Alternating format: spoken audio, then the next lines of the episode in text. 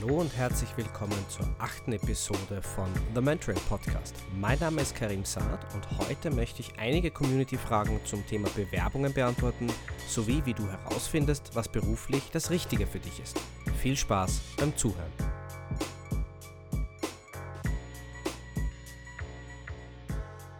Was kommt eigentlich in ein Anschreiben?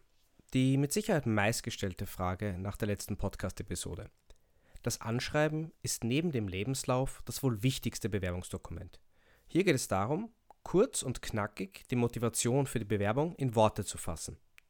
Achtung, es handelt sich nicht darum, den Lebenslauf in eine Romanform zu gießen. Vielmehr solltest du dich darauf konzentrieren, warum du die richtige Person für die ausgeschriebene Stelle bist.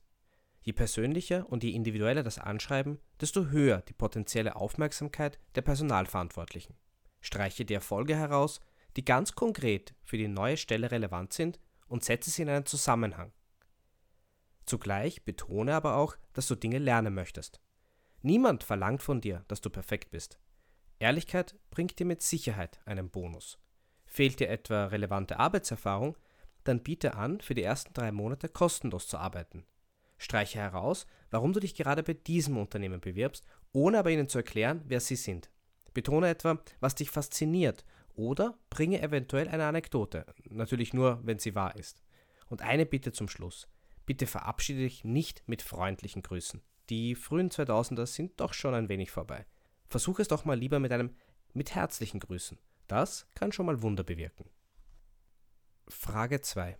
Ich war viele Jahre selbstständig und möchte nun zurück in ein Angestelltenverhältnis. Auf was soll ich dabei achten? Hm, das ist eine ordentliche Herausforderung. Wer viele Jahre seine eigene Chefin oder sein eigener Chef war, wird es nicht so einfach haben, zurückzukehren. Weniger wegen der Bewerbung, sondern eher in Bezug auf die mentale Herausforderung. Es bedeutet, dass du dich wieder auf ein vorgegebenes System einlassen musst, das eventuell nicht deinen Vorstellungen entspricht. Und das kann schnell frustrieren. Etwa, wenn es dir wichtig ist, auch mal zu Hause arbeiten zu dürfen oder auch mal um 12 Uhr nach Hause zu gehen. Daher solltest du dich unbedingt mit dieser Ebene beschäftigen und für dich herausstreichen, was für dich die rote Linie ist. Erst dann solltest du dich auf eine bestimmte Stelle bewerben. Im Lebenslauf würde ich mich darauf konzentrieren, die vergangenen Jahre in Positionen bzw. deren Leistungsbeschreibungen umzumünzen. Warst du etwa einige Jahre eher auf die Buchhaltung konzentriert, dann schreib dies ruhig als eigenen Posten in den Lebenslauf. Genauso mit allen anderen Positionen. Noch viel wichtiger ist zudem, die Bewerbungen zu individualisieren Bewirbst du dich für einen Marketingposten, dann mach deutlich, dass du die meiste Zeit der Selbstständigkeit damit verbracht hast. Zeige klare Beispiele und deren Erfolge, aber auch Misserfolge und deine Learnings daraus. Nur so wirkst du menschlich und nicht überheblich. Im Anschreiben solltest du möglichst offen darüber sprechen, warum du in ein Angestelltenverhältnis zurück willst. Das kann hart werden, weil du eventuell Schwächen oder Niederlagen eingestehen musst. Etwas zu erfinden halte ich aber für völlig falsch. Eine gute HR-Abteilung wird sich mit deiner Vergangenheit beschäftigen, Unwahrheiten fliegen da rasch auf.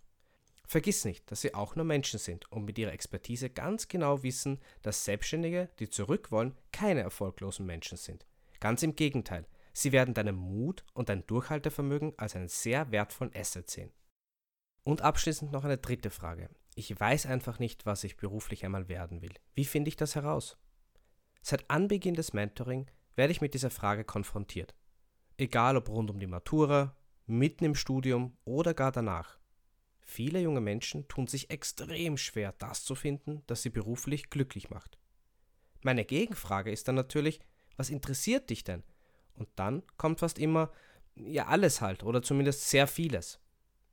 Und genau da musst du ansetzen. Die meisten von uns haben sehr viele unterschiedliche Interessen. Und das ist auch gut so. Niemand zwingt uns heutzutage, einen einzigen Job 20, 30 oder 40 Jahre lang nachzugehen. Aber irgendwo musst du ja beginnen. Meine Empfehlung? Arbeite so früh wie möglich und so viel du kannst neben deiner schulischen Ausbildung. Probier Dinge aus, mach Dutzende Praktika. Egal wie abstrus eine Idee auch klingen mag, versuch dich daran. Es reicht oft schon, ein paar Wochen in einer Firma ein unbezahltes Praktikum zu machen, um herauszufinden, ob dich der Job oder die Branche überhaupt interessieren. Gehe auf Events, lerne Leute kennen und vernetze dich. Sprich Leute offen an und lass sie dir von ihrem Alltag erzählen. All das kostet dich nur ein bisschen Zeit und eine kleine Portion Überwindung. Ich zum Beispiel wollte mit 16 Jahren unbedingt Rechtsanwalt werden. Dann habe ich mich für einen ganzen Nachmittag in eine Gerichtsverhandlung gesetzt und nach all den Stunden war mir dann aber schnell klar, dass das nicht mein Weg ist. Danach wollte ich unbedingt Journalist werden und habe jahrelang für die unterschiedlichsten Medien geschrieben. Ich mache das heute noch, aber trotzdem weiß ich, dass ich so meinen Lebensunterhalt nicht verdienen möchte. Und ich habe noch viele, viele andere Beispiele. Aber eines war immer gleich. Ich habe es einfach ausprobiert und mir dann erst meine Meinung gebildet. Und das empfehle ich dir auch. Wenn dir der heutige Podcast gefallen hat, lass doch bitte eine Bewertung da und bitte empfehle ihn weiter. Habe eine tolle Woche und vergiss nicht das zu tun, das dich glücklich macht. Wir hören uns.